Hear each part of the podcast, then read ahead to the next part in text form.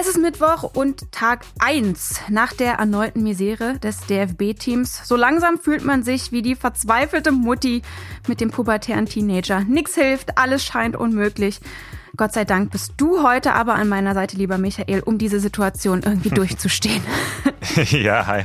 Aber ich weiß jetzt ehrlich gesagt nicht, ob ich heute deine Super Nanny sein kann. Ähm, das war schon sehr tough to watch gestern. Also mhm. ja, ganz ehrlich gesagt, ich bin immer noch ein bisschen fassungslos, was da gerade so passiert beim DFB. Ne? Ja, darüber wollen wir natürlich heute auch gleich ganz ausführlich sprechen. Und zugeschaltet ist unser Nationalmannschaftsreporter Matthias Dersch, der die 0 zu 2 Niederlage gestern in Wien im Stadion verfolgt hat. Vorher aber erstmal die News für euch. Ein bisschen besser als bei der A-Nationalmannschaft läuft es ja aktuell bei der deutschen U17. Die steht ja schon seit gestern im Viertelfinale der WM in Indonesien. Und heute gab es die letzten Achtelfinals bei diesem Turnier und da gab es eine echte Sensation. Denn Usbekistan hat tatsächlich England geschlagen mit 2 zu 1 und das, obwohl bei England ja lauter Jungs aus den Akademien von Man City, von Chelsea, von Arsenal kicken. Und für Usbekistan geht es dann am Samstag gegen den Sieger der Partie Senegal gegen Frankreich. Die war bei uns am Redaktionsschluss noch nicht beendet.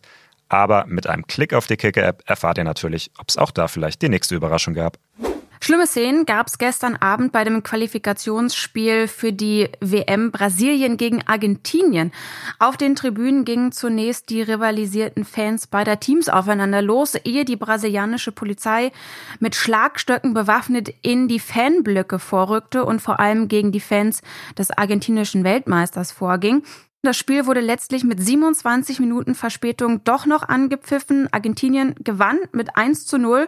Und dieser Sieg, der ist sogar historisch, denn es ist die erste Heimniederlage in einer WM-Qualifikation für Brasilien. Argentinien indes muss sich eventuell bald einen neuen Trainer suchen, denn Lionel Scaloni denkt über einen Abschied nach. Es ist kein Abschied, aber die Latte liegt sehr hoch und es ist kompliziert weiterzumachen und weiter zu gewinnen. So Scaloni. Eine Entscheidung wolle er zeitnah fällen. Und noch eine schlechte Nachricht für alle, die in ihrem Kicker-Manager-Spiel für die zweite Liga vor der Saison Max Kruse ausgewählt haben. Denn der Ex-Nationalspieler steht beim SC Paderborn wohl vor dem Aus. Gestern hatte die Zeitung Reviersport berichtet, dass der Vertrag von Kruse aufgelöst werden soll. Und heute hat dann Paderborns Sportgeschäftsführer Benjamin Weber gesagt, wir arbeiten gemeinsam an einer Lösung, wie wir den weiteren Weg gestalten. Also ich finde, das klingt schon sehr hart nach Trennung. Ja, besonders wild finde ich es ja ehrlich gesagt, dass Kruse wohl gestern Abend sich schon in der Mannschafts-WhatsApp-Gruppe von seinen Mitspielern verabschiedet haben soll. Der Verein zu dem Zeitpunkt wusste wohl aber noch nicht über seinen Abschied Bescheid. Schon alles ein bisschen, bisschen crazy. Ja, hat so ein bisschen was von Schluss machen per WhatsApp, ne? Nein, oh ich habe ja. mir schon, ich, nein, ich, ich, ich habe mir schon vorher gedacht, ehrlich gesagt, vor der Saison, Max Kruse in Paderborn, das geht entweder komplett durch die Decke mit 20 Toren, Aufstieg, whatever, oder es geht halt komplett schief. Und jetzt ist es komplett schief gegangen. Ja, und jetzt natürlich die Frage, kommt er überhaupt noch mal irgendwo unter? Also wir wissen zwar, Union Berlin, sein Ex-Club, ist verzweifelt aktuell, aber sind sie dann wirklich mhm. so verzweifelt? Was denkst du, kriegt der noch mal einen Verein überhaupt? Hm, ja, gute Frage. Ähm, die habe ich mir tatsächlich auch gestellt, als ich das gestern beziehungsweise heute früh dann gelesen habe und musste direkt an die Aussage von Nico Kovac beim VfL Wolfsburg damals denken, als er meinte, Max Kruse wird kein Spiel mehr in der Bundesliga machen, als er ihn da so ein bisschen kalt gestellt hat beim VfL. Daraufhin hat Kruse ja sehr selbstbewusst geantwortet, dass immer noch er entscheidet, wann und ob er sein letztes Spiel in der Bundesliga macht. Fakt ist aber, dass er seitdem tatsächlich nicht mehr in der Bundesliga gespielt hat. Es jetzt auch in der zweiten Liga ja nicht funktioniert hat. Und ich ehrlich gesagt eher glaube, dass er möglicherweise nochmal versucht, in die USA, in die MLS zu gehen, weil dort in Florida ja auch sein sein Sohn seit einiger Zeit lebt. Hm, ja, stimmt. MLS wäre eigentlich wäre ein bisschen logisch. Aber vielleicht wird er auch reiner Spezialist ohne Verein für die deutsche Nationalmannschaft. Da kann es ja auch nicht hm. mehr sehr viel schlechter laufen. Ja.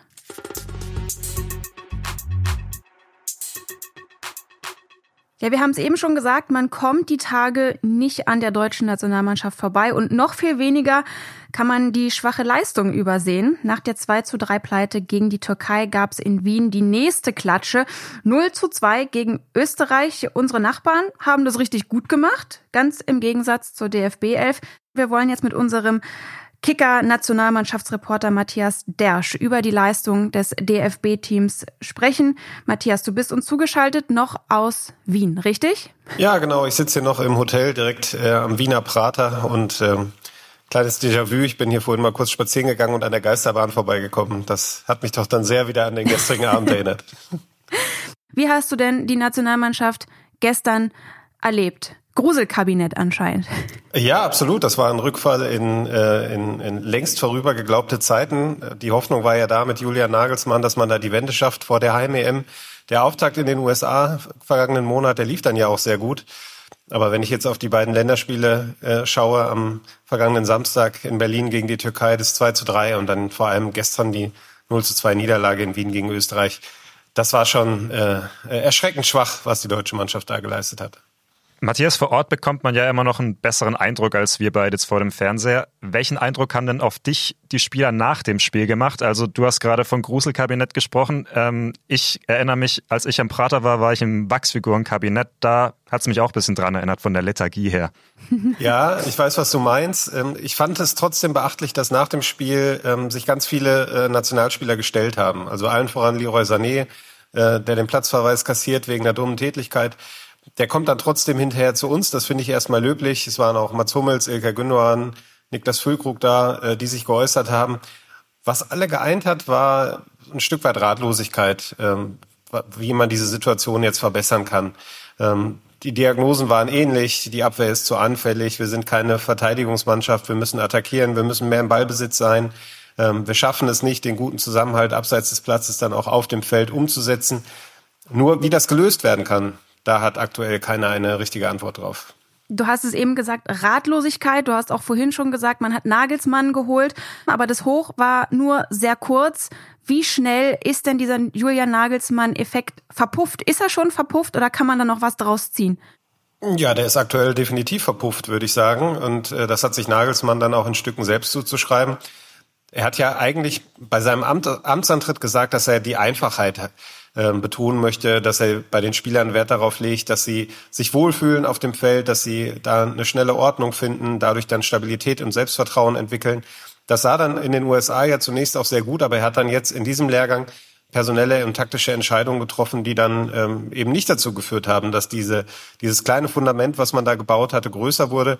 Es ist eher wieder krachend zusammengebrochen. Mhm. Ähm, das liegt jetzt gar nicht mal individuell dann beispielsweise an Kai Havertz, der dann Linksverteidiger spielt, sondern es waren in Summe zu viele Spieler auf äh, Positionen unterwegs, die nicht ihre waren Julian Nagelsmann Ansatz war, äh, und das hat mich so ein bisschen an so Fußballmanager-Zeiten erinnert. Mhm. Ähm, ich habe jetzt hier ganz viele tolle Spieler, die alle irgendwie Achter und Zehner und Sechser sind. und ich möchte möglichst viele von denen auf den, aufs Feld bringen und guck dann mal, wo ich möglicherweise noch jemanden hinschieben kann. Die ganze Mannschaft war nicht aufeinander abgestimmt. Das hat man immer wieder gesehen, wenn dann zum Beispiel die Innenverteidiger nicht hinten rausgekommen sind, Fehlpässe gespielt haben. Es gab über 20 Ballverluste allein in der ersten Hälfte gegen Österreich. Das sagt schon alles darüber aus, wie wenig eingespielt diese Mannschaft war.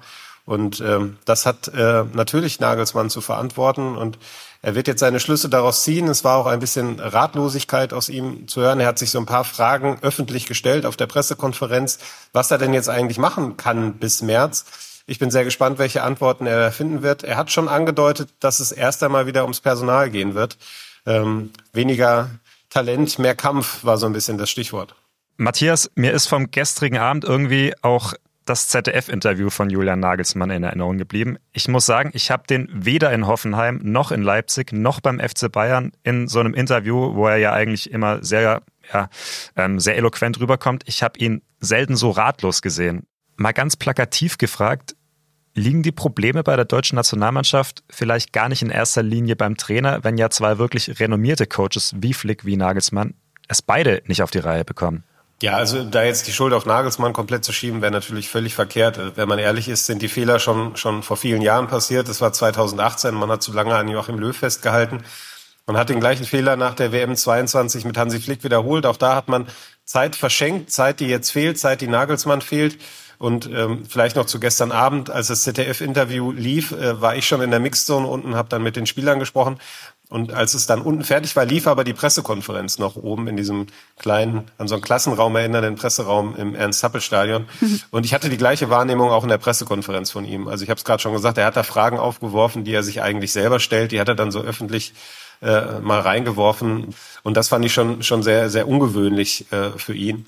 Du hast es angesprochen, so kennt man ihn eigentlich gar nicht. Und das steht für mich sinnbildlich dafür, wie groß diese Aufgabe ist, die er da zu bewältigen hat. Vielleicht auch in der Hoffnung, dass ähm, die Journalisten jetzt wirklich mal ein paar Möglichkeiten ihm aufzeigen oder was, wie er mal aufstellen könnte oder wie er spielen könnte. Ja, ich glaube, das war jetzt nicht sein Hintergrund. 4, 2, 3, 1 hast du ihm gesagt, Matthias. Ich habe ich hab schon was fallen gelassen, genau. Ich hoffe, er hat zugehört und dann weiß er jetzt Bescheid, was er zu tun hat. Matthias, wir danken dir für deine Einschätzung und ähm, freuen uns, wenn du dann demnächst wieder hier auf der Hostposition bist. Bis dahin erstmal ähm, gute Heimreise. Ja, vielen Dank. Vorher gehe ich nochmal in die Geisterbahn. Danke, Matthias. Lass dich nicht zu sehr gruseln.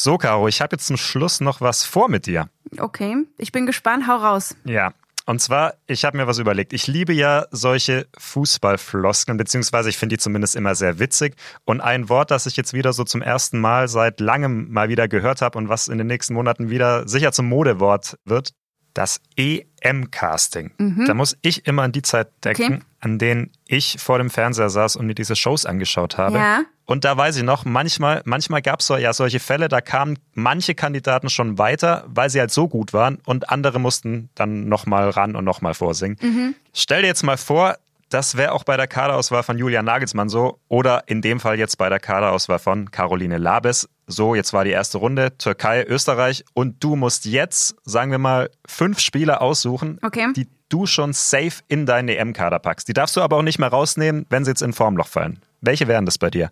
Also, ich bin ehrlich, ich sehe die deutsche Nationalmannschaft momentan eigentlich nur auf einer Position sorgenfrei besetzt und das ist das Tor. Deswegen würde ich direkt Ter Stegen, Trapp und vielleicht auch Neuer sagen, wenn der so stark zurückkommt, wie er ja eigentlich ist. Dann sind natürlich schon drei verbraten. Ja, sonst vielleicht ist ein Lichtblick noch äh, Niklas Füllkrug, obwohl der jetzt natürlich gestern auch nicht so stark war, muss ich sagen. Und sonst Jonas Hofmann. Ich finde, der hat zumindest in Gladbach und auch in Leverkusen immer sehr gut gespielt, auch Tore geschossen. Warum der jetzt nicht ähm, bei Julian Nagelsmann gespielt hat, weiß ich nicht. Aber deswegen würde ich jetzt einfach mal Hofmann sagen. Der sticht eigentlich ja, für mich auch krass. in den letzten ein, zwei Jahren so ein bisschen her hervor. Ja, okay, es ist witzig, weil ich habe fünf ganz andere Spieler. Ich habe keinen von dir. Okay, hau raus. Und ich habe auch keinen Torwart und zwar aus psychologischen Gründen, weil okay. wenn ich jetzt einen mitnehme, dann denkt der andere ja gut, das ist sowieso schon die Nummer eins und neuer Testegen, vielleicht auch Trapp. Mhm. Ich glaube, das würde ich noch ein bisschen offen halten, diesen Kampf um die Nummer eins. Ich habe halt Gündogan auf jeden Fall gesetzt als Kapitän und Musiala halt auch. Ah, Musiala. An den habe ich nicht gedacht, weil der jetzt nicht dabei war. Ja. Okay. Genau, mhm. Musiala mhm. ist halt so ein Unterschiedsspieler, hat auch jetzt gefehlt, finde ich, man hat es gemerkt. Und als dritten, den ich noch relativ safe habe, ist Antonio Rüdiger hinten für die Abwehr. Ja. Der bringt zu viel Qualität mit da als Abwehrchef. Und dann habe ich mich aber auch tatsächlich schwer getan. Deswegen habe ich auch gedacht, machen wir vielleicht doch nur drei. Sagt aber auch viel aus, wenn du fünf forderst und selber nur drei äh, benennen kannst. Toll. genau, ja. Ich, ich, ich würde dann wahrscheinlich doch am Ende Josua Kimmich nehmen, weil er doch zu viel internationale Erfahrung, zu viel Qualität hat, um bei so einem Turnier auf ihn zu verzichten. Mhm. Ja, und beim fünften Spieler, da habe ich ziemlich geschwankt und zwar zwischen Florian Wirz und Leroy Sané, will aber jetzt Sané nicht belohnen für diese rote Karte und wird dann als Nummer fünf tatsächlich Florian Wirz nehmen, glaube ich. Aber gar nicht so einfach. Ja, Florian Wirz hatte ich auch überlegt zuerst. Mhm. Okay. Ja, aber, aber ja. man sieht schon, man kann da. Interessant. Ja, man, und man kann, man kann total verschiedener Meinung sein. Also ja. deswegen würde mich jetzt interessieren, die 82 Bundestrainer da draußen. Von denen würde ich mal gern hören. Schreibt uns gern mal eure Auswahl per Instagram. Da gibt es heute auf dem Kicker-Kanal noch eine Grafik genau zu dieser Thematik. Oder ihr könnt es auch per Mail schreiben an daily.kicker.de oder wenn ihr über Spotify hört, einfach direkt unter diese Folge. Auch das geht mittlerweile. Mhm. Ja, ich bin sehr gespannt, was bei rauskommt. Zwei Recall-Zettel von mir. Die habe ich schon verteilt, auf jeden Fall. Und zwar an Yannick und Thomas, denn die sind morgen hier am Start. Ich würde sagen, bis dann. Ciao. Tschüss. Kicker Daily ist eine Produktion des Kicker in Zusammenarbeit mit ACB Stories. Redaktionsschluss für diese Folge war heute 14 Uhr. Abonniert den Podcast, um keine neue Folge zu verpassen. Thank you.